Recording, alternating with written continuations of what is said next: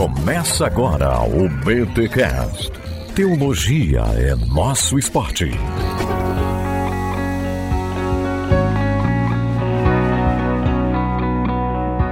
Muito bem, muito bem, muito bem. Começa mais um BTcast, o de número 445. Eu sou o Paulo Monteiro, de Maringá, no Paraná, e teologia é o meu esporte. Eu sou o Rodrigo Bibo e, sem sombra de dúvida, eu seria o Tomé. Eu ia pedir para tocar, para ver. Eu ia falar: não, não é possível. Como assim? Eu sou Alcino Júnior e a ressurreição de Cristo nos traz vida, salvação e poder. Caraca, parece hino. Meu nome é Guilherme Nunes e tenho a certeza que Jesus não somente voltou à vida, mas ressuscitou. Olha, como assim? Então. é, ah, eu vou querer entender isso, eu vou querer entender essa pegadinha aí, cara. Não só voltou à vida, mas ressuscitou. Vou querer entender isso aí. Gente, estamos aqui nesse especial de Páscoa e eu tô muito feliz aí por reunir duas pessoas que eu admiro pra caramba, com as melhores caixinhas de pergunta do Instagram. Alcino Júnior, seja muito bem-vindo mais uma vez aqui ao BTcast. Você já gravou um BTcast MC, mas é da casa, é da família. E muito obrigado por aceitar o convite em voltar aqui nesse especial de Páscoa. Eu que agradeço, Biba. É sempre um prazer, sempre uma honra estar contigo e ainda mais com essa sumidade teológica brasileira aí, que é o Guilherme Nunes. É isso. É verdade, é verdade. E Guilherme Nunes estreando aqui no BTcast, com certeza o primeiro de muitos. Cara, muito obrigado por aí, né, descer do Olimpo e gra... sacanagem. E aliás, eu não posso falar sacanagem, descobri que no Rio de Janeiro é uma palavra muito feia, mas gente, no sul não é, tá bom? É, eu tô aqui com carioca, então eu tô fazendo essa essa meia culpa aqui. Mas Guilherme, muito obrigado pela tua presença, mano, aqui no BTcast. O prazer é meu, a honra ver... verdadeira de estar aqui. Alguns ficam felizes aí por passar na... em Harvard. Eu fico feliz em gravar um podcast Oh. com o Bilbo Oh. e essa sumidade.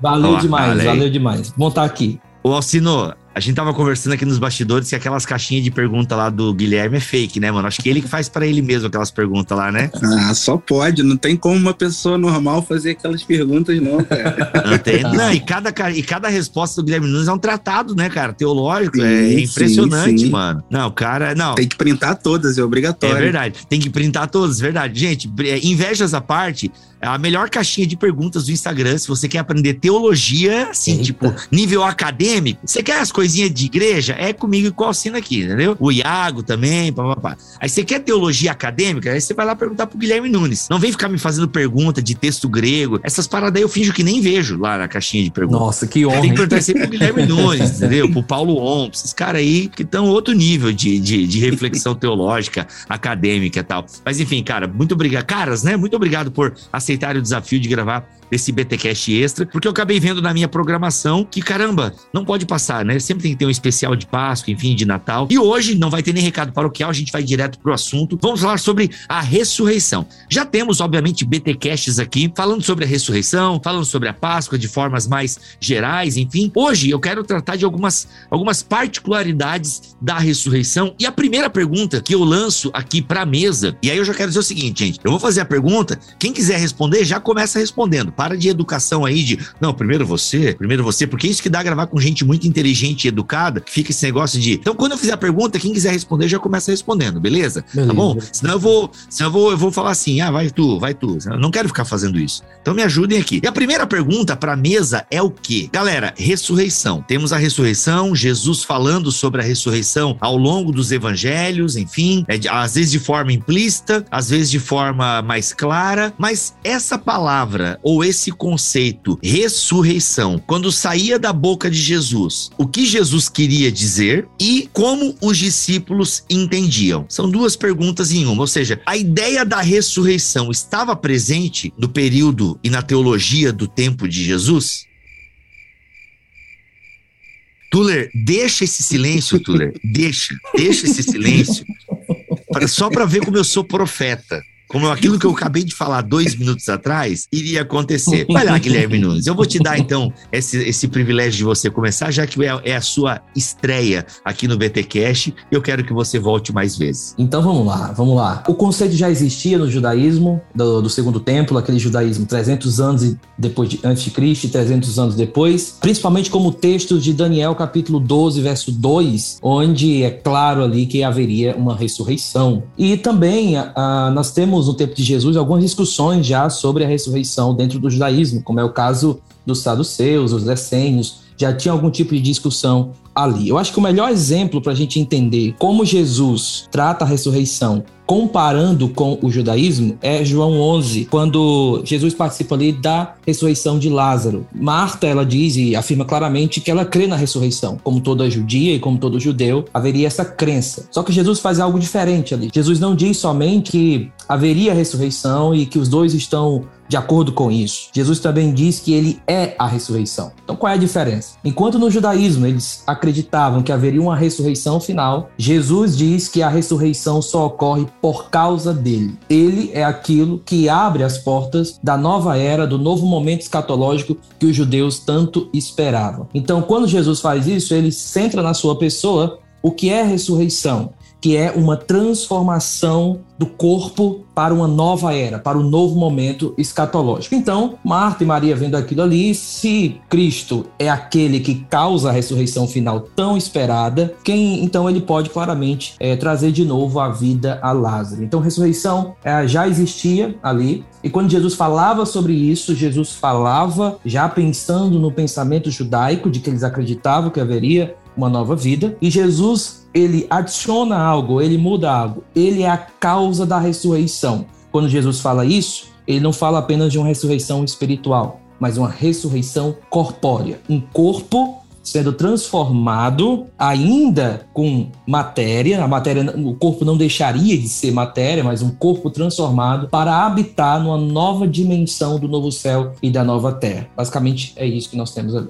Uhum. Isso que o Guilherme falou é interessante a gente pontuar. É, o Guilherme destacou o fato de que no pensamento judaico a gente já tinha essa questão da ressurreição, principalmente no judaísmo do segundo templo. Mas quando a gente olha para os povos ao redor do judaísmo, dos judeus da época, principalmente os povos da cultura grega, a gente vê que na cultura grega a ideia de ressurreição ela já era bem mais fraca ela era quase inexistente. Entre, entre os povos de cultura grega, o que a gente tinha eram várias ideias diferentes. A gente tinha, a gente tinha os epicureus que defendiam, por exemplo, que a alma humana eram pequenas pequenos. Era matéria mesmo, em pequenas partículas que se dissolviam junto com o corpo. A gente tinha Platão, que defendia que o corpo era a prisão da alma. Portanto, quando a alma se libertava do corpo, não haveria um porquê dela retornar a esse plano. E por que, que eu estou dizendo isso? Porque isso mostra que a, a ideia de haver uma ressurreição messiânica, por ser um conceito mais restrito ao judaísmo, aí quando o, o cristianismo começa a crescer, a ser divulgado, isso para as culturas ao redor soa muito estranho, porque a ideia de ressurreição para, para o para os povos de, para os povos de cultura grega era uma ideia tida como algo impossível de acontecer. E isso causa um impacto muito grande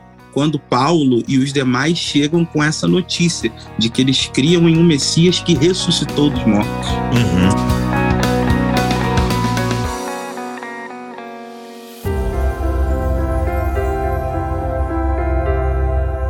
É, eu quero voltar um pouquinho ali na questão, é, para ficar bem claro para nossa audiência, a ideia da ressurreição. Então, o judaísmo acreditava na ressurreição, só que eles acreditavam numa, numa ressurreição escatológica. Não sei se eu posso usar essa expressão, no sentido de que, cara, vai chegar um momento em que os justos vão ressuscitar. Ainda que tinha uma parte, é, tinha um grupo religioso que não acreditava na ressurreição, que eram os saduceus. Isso, isso. Tinha, tinha um grupo, né? Ou seja, que até a galera que queria que tava curtindo o mundo do jeito que tava, com os acordos e tal, aquela galera que tava curtindo o status quo, por assim dizer. E aí, por que falar de uma bonança se eu já tô vivendo uma bonança? Mas eu quero, eu quero entender um pouco isso assim, ó. Então existia o conceito da ressurreição, só que era um conceito pro fim dos tempos, onde os justos ressuscitariam. A parada que Jesus faz com Lázaro, por exemplo, e ele diz que ele é a ressurreição, isso então vem testificar de algo, como o Guilherme falou, mas ao mesmo tempo nós, tinha, nós já tivemos ressurreição, ou seja, o voltar à vida, é, em, no Antigo Testamento. Não tivemos já essa ideia de que um indivíduo voltou à vida e tal? Ou não? A gente tem os casos lá de Elias e Eliseu ressuscitando pessoas que já que haviam morrido, e a gente tem o caso de Lázaro, mas esses casos são diferentes porque eles apontam para pessoas que ressuscitaram mas que voltaram a morrer depois. Uhum. É diferente do conceito de ressurreição que os judeus tinham em mente, essa ressurreição escatológica, que era uma ressurreição definitiva, digamos assim. A pessoa não voltaria a morrer depois novamente. Sim, sim, é, acho que é inclusive a diferença que o Gui quis apontar na entrada dele, né? Jesus não só voltou à vida, né? Ele ressuscitou. Uhum. Tipo, ele voltou à vida para nunca mais morrer. Uhum. Algo que foi diferente com Lázaro, que em algum momento ele morreu. A gente acha, né? Não sei, né? brincadeira. ele morreu. E é isso. Então Jesus ele, ele volta à vida e não morre mais, diferente de Lázaro que voltou à vida e morreu. Mas mesmo assim, ficou meio. Essas falas de Jesus, então, não eram bem compreendidas. Porque a galera viu Jesus ressuscitar Lázaro e ok, mas Lázaro né, tipo, voltaria a morrer. Como é que a galera vai entendendo isso, assim? Porque os discípulos já estavam sacando essa ideia de Jesus, de que ele vai ressuscitar. Tem essa discussão, né? Uns vão dizer que não, os discípulos não acreditavam que Jesus pudesse voltar à vida.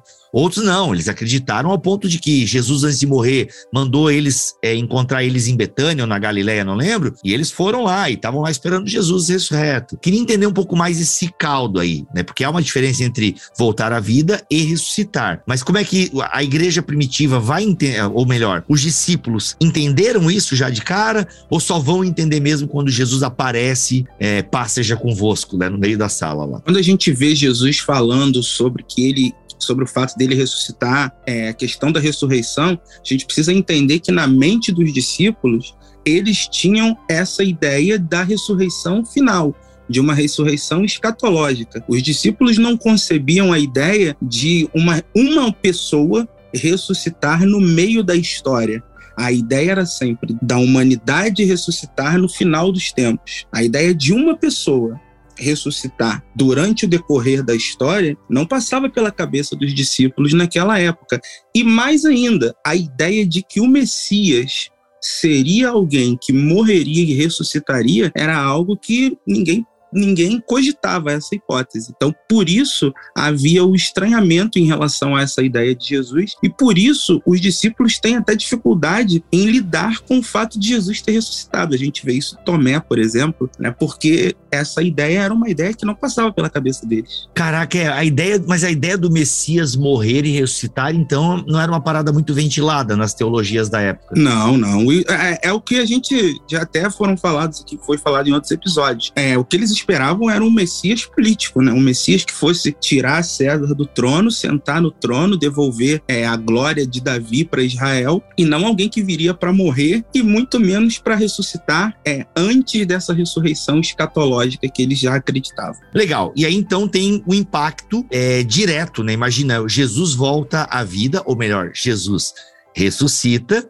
E eu queria então entender o impacto disso na vida da, dos discípulos, porque a gente tem nos encontros de Jesus após a ressurreição, realmente a galera, meu, como assim? É, e parte dos discípulos, de alguma forma, é até, não, vamos lá, acho que é para Betânia que ele fala no Evangelho de Marcos, né? Me encontrem em Betânia. E de fato tinha discípulos, eles estavam lá em Betânia e tal. Mas enfim, foi com certeza uma parada surpreendente o que acontece. A ressurreição foi algo que surpreendeu os discípulos. Eu imagino que foi algo surpreendente. Qual o impacto? Impacto da ressurreição, então, na vida dos discípulos? Acho que um, um primeiro impacto, assim, bastante presente logo no início ali, nos dias depois que seguem a ressurreição de Jesus, foi que ao ver o que o Jesus ressuscitado, Cristo ressuscitado, aquilo teve nos discípulos um forte efeito retroativo. Ou seja, de tudo aquilo que Jesus falou no seu ministério e no seu ensino, foi confirmado, foi abatido ah, o martelo de que era verdadeiro. Então, isso impulsionou, segundo Lério Hurtado, a devoção do cristianismo primitivo. O cristianismo primitivo não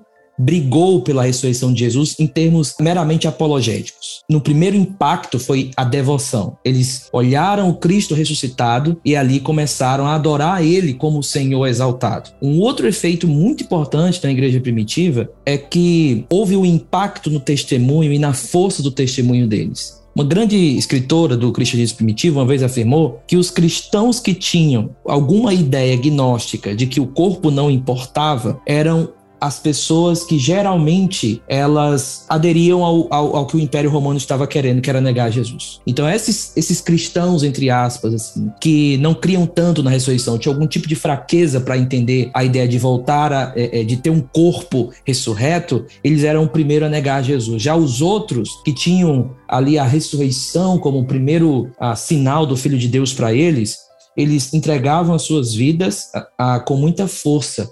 Então a ressurreição, tanto ela reivindica o que Jesus ensinou e fez no seu ministério, ele é o Senhor e Deus, como também ela impacta diretamente na força do testemunho dos cristãos primitivos, dos cristãos do primeiro século, fazendo com que o testemunho deles ficasse muito forte. Aí nós temos Apocalipse, nós temos 1 de Pedro, aquele ato de ser agradável morrer, morrer por Jesus, entregar o corpo como o seu sacrifício. Então, acredito que eu posso destacar esses dois impactos. Uhum, muito bom. Ah, é, dentro desse, desse impacto missionário que o, que o Guilherme colocou, é interessante porque quando Jesus ressuscita, o foco, né, o, o cerne da mensagem cristã, ele se diferencia de qualquer outro que era pregado na época. Porque nós não estamos mais pregando um grande mestre ou um grande conselheiro que veio, deixou a sua mensagem aqui e morreu. Não, nós estamos pregando alguém que venceu a morte. Então, como o Guilherme falou, isso impacta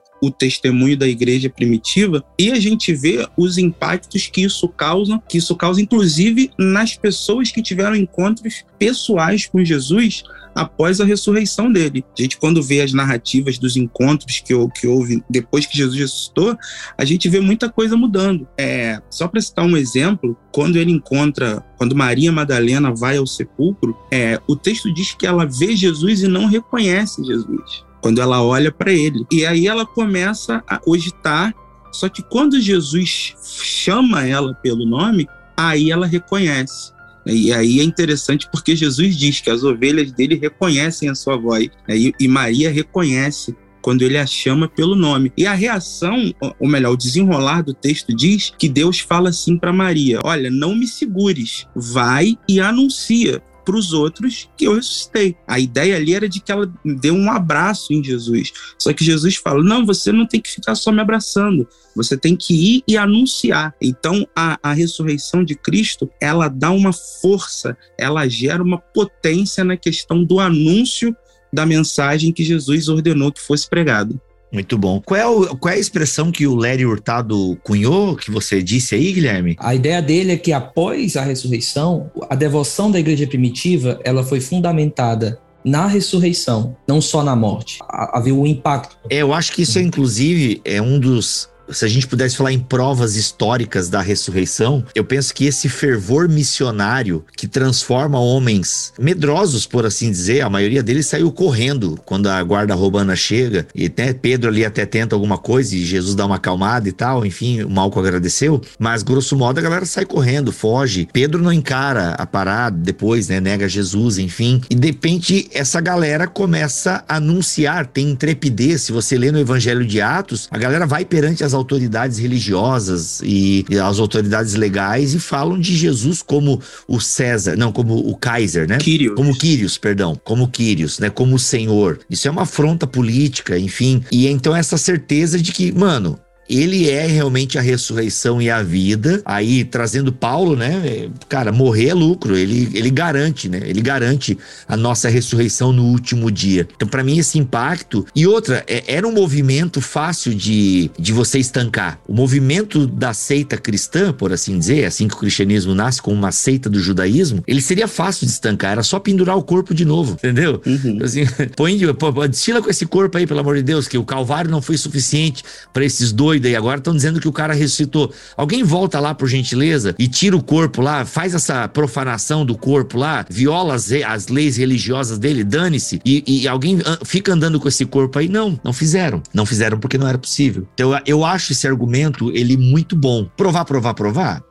Não tem como. Mas por que, que não estancaram desde o começo, né? Quando começou a fazer barulho, quando começou a fazer, principalmente os judeus, né? Tipo, ô guarda romana, ô aí, ó, ô Pilatos, dá pra gente invadir lá o túmulo e pegar de novo o corpo lá? Porque a galera tá agora, agora tão enchendo mais a paciência ainda. Antes era só o filho da irmã Maria. Agora tem aí uma galera, tá? Tem uma galera, tem uns 500 aí que estão dizendo que o cara ressuscitou. Vamos acabar logo com esse negócio aí, que tá atrapalhando o esquema aqui da, do tempo. Então eu acho isso muito, muito bacana. Dos encontros, vocês querem destacar mais algum, assim, que tipo o impacto visível que a gente tem nas escrituras? Eu, eu acho interessante também, Bill, o encontro de Jesus com Pedro. Porque quando a gente vê a atitude de Pedro no encontro que Jesus tem com ele na praia, é muito interessante, porque no primeiro encontro de Jesus com Pedro, lá na pesca milagrosa, quando Jesus manda que Pedro lance a rede e ele lança e a rede vem cheia de peixes, a atitude de Pedro é de pedir para Jesus se afastar dele ele fala: Olha, se afasta de mim porque eu sou pecador. E aí, quando Jesus ressuscita e, Pedro, e manda ele lançar a rede, ele lança a rede enche de peixe novamente, a atitude de Pedro é o contrário: ele pula na água e vai em direção a Jesus. Então, lá atrás, ele queria que Jesus se afastasse, agora ele quer estar perto de Jesus. Então, isso mostra também o quanto impactou até não só as convicções, mas até os sentimentos que eles mesmos nutriam em relação à pessoa de Jesus. Porque antes Pedro se sentia indigno. E agora, quando Jesus ressuscita, a impressão que a gente tem é que ele entendeu que a questão não é a dignidade dele. A questão é que Jesus estava vindo para resgatá-lo. Ele que tinha negado a Jesus três vezes, Jesus vai na praia buscar ele e dizer: Olha, eu quero você aqui comigo, perto de mim de novo. Uhum. Aliás, nesse encontro, né, Gui? Nós temos, acho que é nesse encontro que nós temos o clássico Tu Me Amas? É, esse mesmo e aí, mas que o Guilherme, já que a gente tá aqui, vamos aproveitar, né, Alcino, já que a gente tá com um professor de grego aqui, Claro. E aí, o tu me amas, tem, tem mesmo a brincadeira no grego lá? Tem algum peso exegético, essa troca de termos? Primeiro é tu me filéu, tu me filéu, depois tu me ágape, ou não? É só uma, só uma brincadeira de palavras ou um jogo de palavras do autor? Ou tem um peso teológico, essa transição de palavras do. Para quem não tá entendendo a referência, pelo amor de Deus, vai ler a Bíblia. Mas e aí, Gui? Não, brincadeira, vai. Tem gente que. Pô, a gente, essa passagem é conhecida, vai. Tu me amas, Pedro. Tu me amas e tal. Enfim, todo aquele diálogo maravilhoso de Jesus com Pedro. Então Jesus pergunta três vezes, né? Nas duas vezes que Jesus pergunta, Pedro responde: Tu sabes que eu te amo. E aí, quando Jesus pergunta a terceira vez, Pedro dá aquela chateada e tal. Aí sim, Senhor, tu sabes que eu te amo e tal. Ah, então apacenta a minha, minhas ovelhas. E aí? O que é que o pessoal diz, né? Que há uma diferença entre ágape ou agapau mas o termo popular é ágape, e filéu. Um seria o amor de Deus, ou um amor muito forte, um amor sacrificial, e o outro seria um amor de irmão, ou um amor familiar. O problema quem faz essa distinção é que a Bíblia usa essas palavras intercambiáveis, de modo intercambiável, ou seja, elas possuem o mesmo significado, que é simplesmente amor. Ágape era muito usada porque era a palavra comum para amor dentro do grego. No grego clássico, filéu era a palavra comum. No grego koiné e em todos os outros dialetos boetianos, principalmente ali na, na Baixa Ásia, a ideia era que era simplesmente agora amor a palavra mais comum. Quando Jesus se direciona a Pedro, de fato, Jesus ele fica fazendo uma distinção aí. Primeiro ele fala agapou, ou ágape, ou agapaz. Ele vai falando isso. E depois filéu, né? E temos muitas pregações fazendo distinção. Ah, agora ele está dizendo no final, tu me amas como irmão,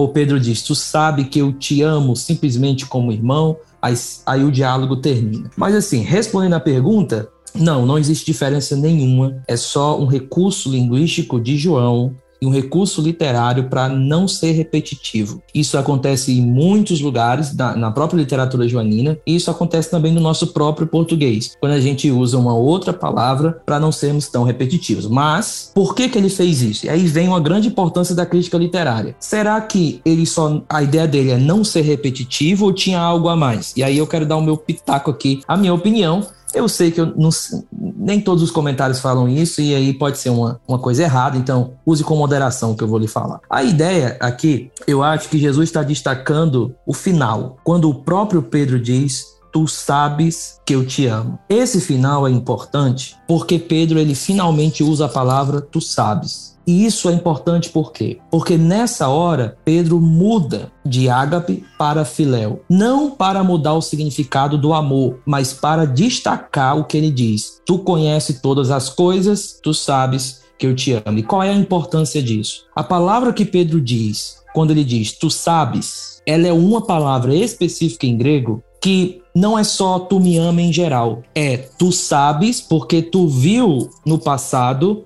provas do meu amor. Tu viu no passado que eu te amei. Então, quando Pedro, no final, muda ágape para filéu, ele não quer destacar a diferença de amor. Ele quer chamar a atenção para tu sabes. Olha. Tu sabes ao decorrer do teu ministério que eu te amei. Nessa hora, Pedro é restaurado, porque Deus diz: realmente, eu sei, apacenta minhas ovelhas, tu me ama de verdade. Então, é, Jesus reafirma o amor de Pedro por ele. Esse é o ponto dessa passagem. Caraca, muito bom, muito bom, hein? Muito bom. Não é o tema da ressurreição, mas é, já aproveitamos para tirar aqui uma casquinha é, do grego, porque realmente se fazem muitas, muitas pregações em cima disso e eu acho que é legal a gente aproveitar para esclarecer isso.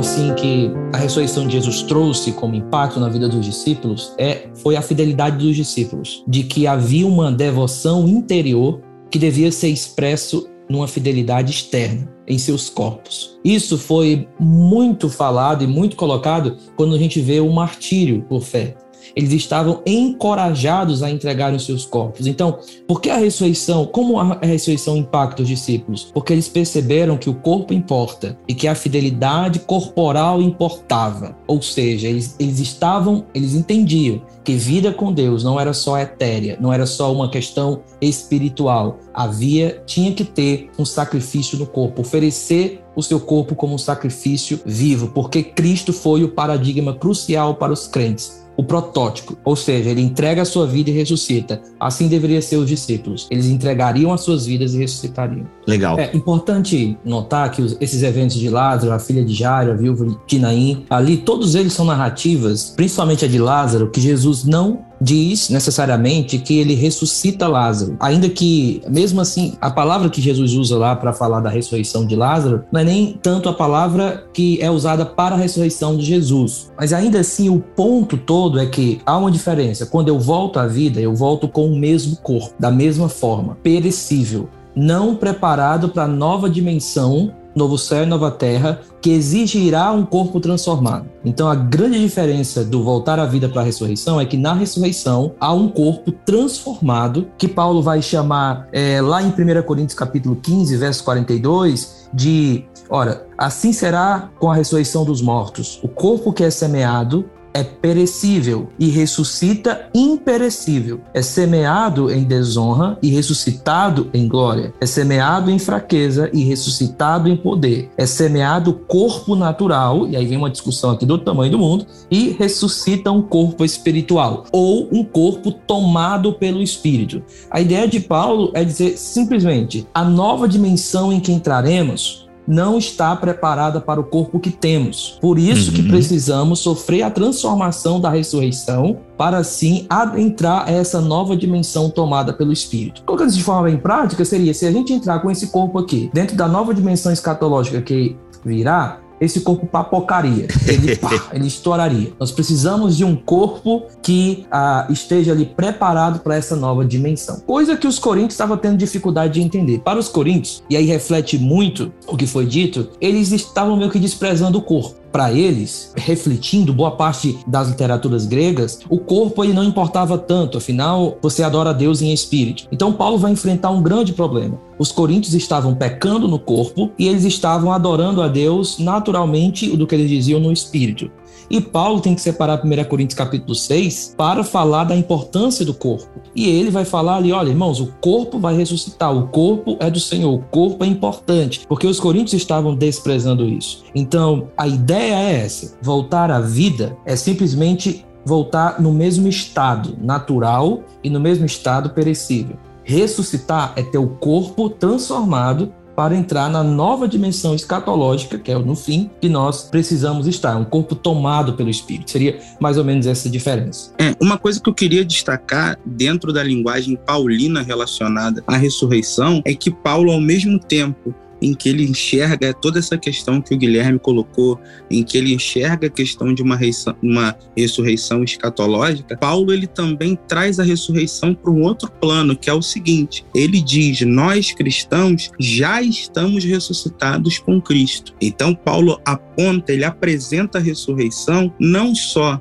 como sendo essa ressurreição corpórea, mas também como sendo a ressurreição no sentido de uma nova mentalidade, no sentido de um novo jeito de ser, de um caráter transformado pelo Espírito. É interessante porque esse conceito começa a aparecer em Paulo e Paulo desenvolve bem essa questão para mostrar que ressurreição vai muito além do que apenas voltar da morte no corpo, mas também envolve um homem que era morto nos seus delitos e pecados e agora ressuscita para uma nova vida com Cristo, ainda nessa vida aqui. Caraca, Alcino, essa ideia da nova mentalidade é fantástica, porque o fato de Jesus Cristo, vão me corrigindo aqui, eu vou construir um pensamento, vocês me corrigem aqui. O fato de Jesus Cristo ter ressuscitado é meio que já é a chegada da, da nova era, por assim dizer. É que a palavra nova era ficou muito queimada, né? Mas uhum. a ideia do grego é isso, né? Um novo eon, alguma coisa assim, uhum. não é? é? É, a nova era, gente. É a inauguração do reino de Deus. Né? Inauguração né? do reino de Deus. É que, gente, é que nova era é um termo tão legal, pena que foi manchado aí pelas esquisitices uh, da galera aí. Mas, ou seja, essa nova era, esse novo eon, esse novo tempo. Então, Jesus Cristo, ele traz já, né, essa ideia de que o céu vem ao nosso encontro. Uhum. E aí, por isso que a gente ressuscita com Cristo meio que aqui e ainda não. Já dá pra fazer essa mistura? Que loucura isso, cara. É, é, a ressurreição, ela é a inauguração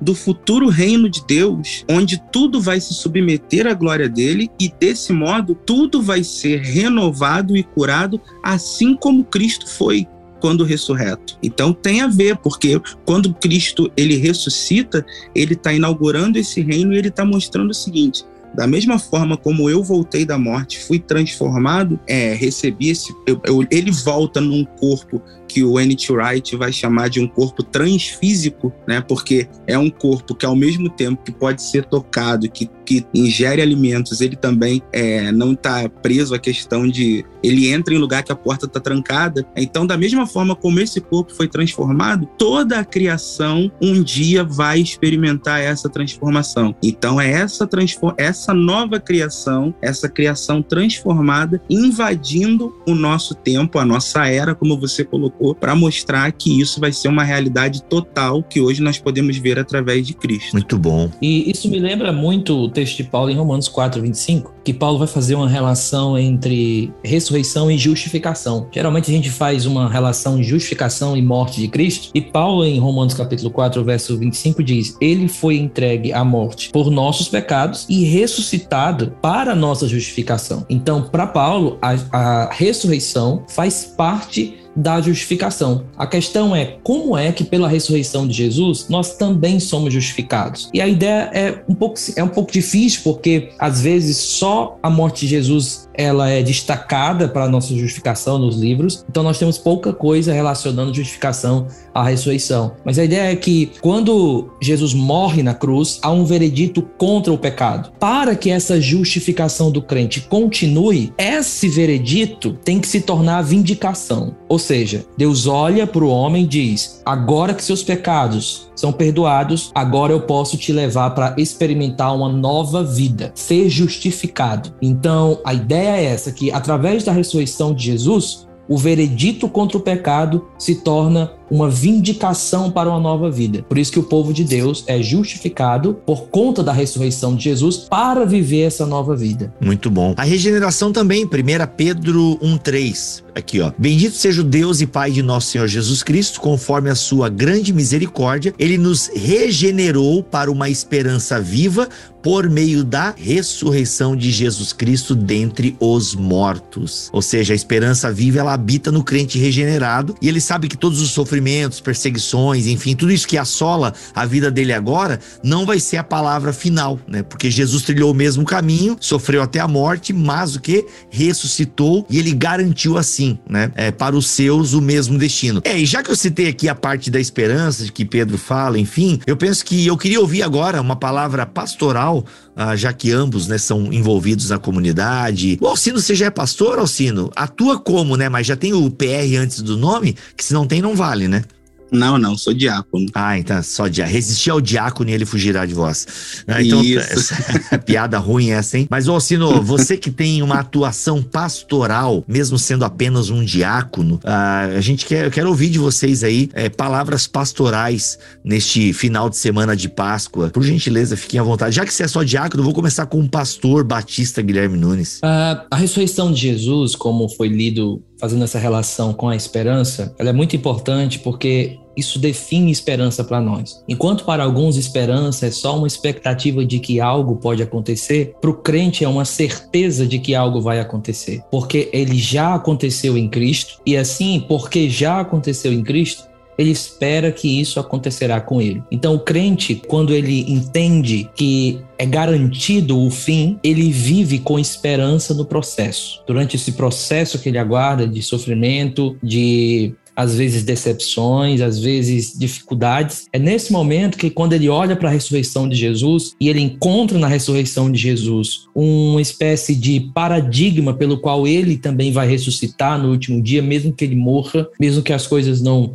vão como ele acha que devem ir, tudo isso dá para ele sentido, sentido para a vida. Então a ressurreição de Jesus, ela transforma a esperança duvidosa em esperança certa. É por isso que na Bíblia muitas vezes o conceito de fé e esperança se confundem, porque tanto fé tem um, um quê de certeza como esperança na Bíblia também tem algo de certeza dentro dela. E assim, quando uma pessoa ela entende que esperança não é simplesmente uma possibilidade, mas uma certeza, porque Jesus já garantiu essa certeza, ela vai ter uma força para se levantar toda manhã, porque é o nosso olhar para o futuro que molda as nossas mais significantes é, escolhas. Então, a ressurreição aponta o meu olhar para o futuro e ela aponta com certeza. E esse olhar para o futuro vai moldar as minhas escolhas mais significativas. Assim, a ressurreição de Jesus e a esperança faz com que aquilo que é duvidoso se torne certo. Eu me encontrarei com ele, apesar dos apesares, apesar de tudo. Eu tenho motivo para me levantar toda manhã, porque está aguardando para mim. O que me aguarda é a esperança da glória. Então isso é, isso é maravilhoso. Muito bom. Diácono Alcino? Já que o Guilherme destacou a questão da esperança para o futuro, eu quero destacar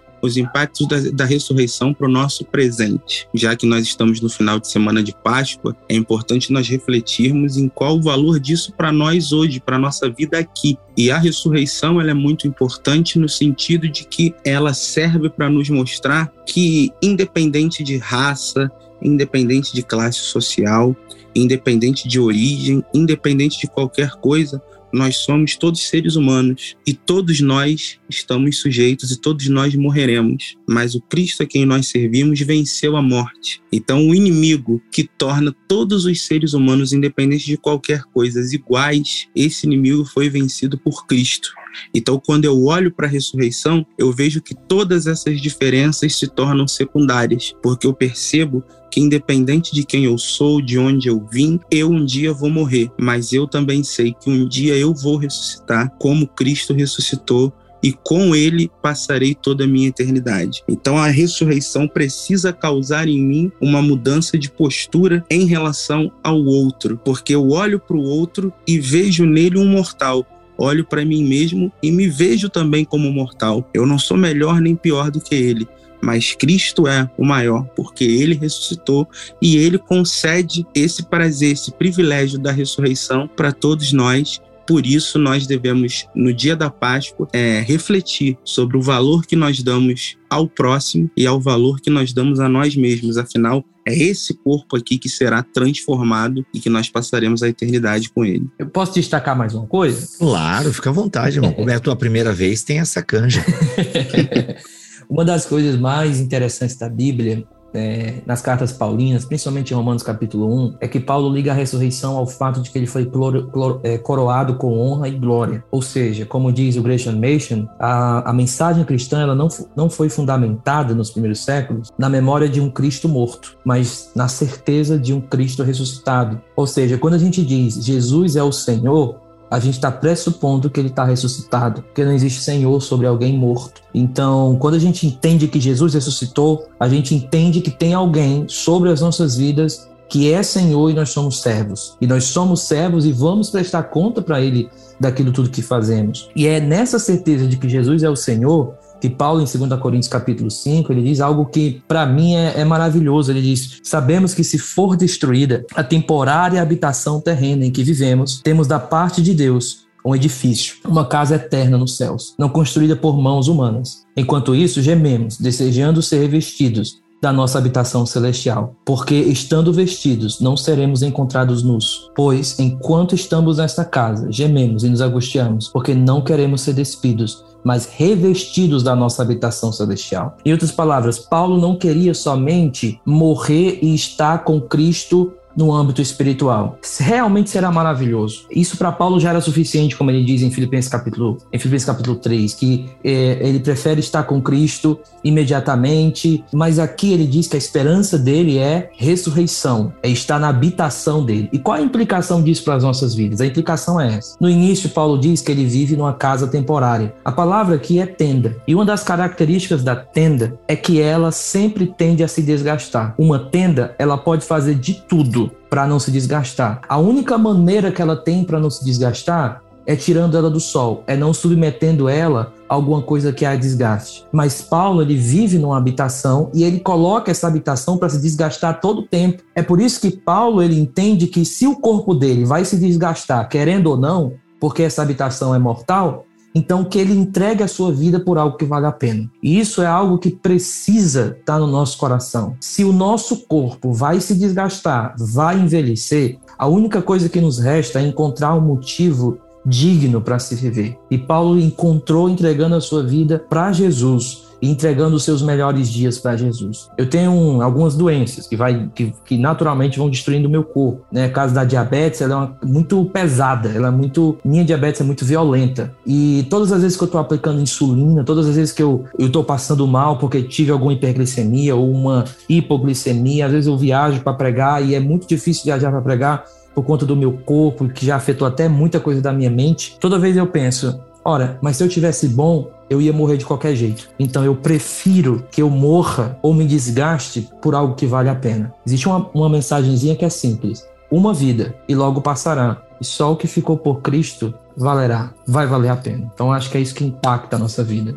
Uau, uau, uau, uau. Muito bom, gente, muito bom. Sem palavras. É, feliz Páscoa, galera. Muito bom, Felipe. Desconcertou, hein? Ficamos desconcertados. Muito bom, cara. Obrigado pelo, por esse compartilhar, obrigado por essas palavras. É, gente, é isso. Foi mais um especial aqui no Bibotalk, especial de Páscoa. Espero que vocês tenham gostado desse episódio. Passem para frente, um episódio até evangelístico, talvez um bom episódio para alguém ouvir pela primeira vez uh, o nosso podcast e ficou, ficou muito legal. Obrigado, obrigado Gui pela tua presença aqui no BTcast por essas palavras. Valeu demais. Foi um foi algo maravilhoso. Conhecer também o Alcino, acaba bom demais. Estou acompanhando ele. E é isso. Muito obrigado, Bill. É legal. E Alcino, obrigado, cara, por mais uma vez topar o desafio aí, por compartilhar com a gente também a tua sabedoria. Obrigado mesmo, cara. Eu te agradeço pelo convite. Prazer também estar contigo, estar com o Guilherme. E quero dizer que foi maravilhoso, aprendi muito aqui hoje e tenho certeza que muita gente vai ser abençoada com esse episódio aí. Sem dúvida. E, gente, terça-feira, permitindo Deus, tem mais BTcast para vocês, tá bom? Então a gente volta daqui a pouquinho. É isso. Deus continue abençoando todos vocês. Feliz Páscoa e vamos cantar. Porque ele vive, posso crer no amanhã. Valeu, gente.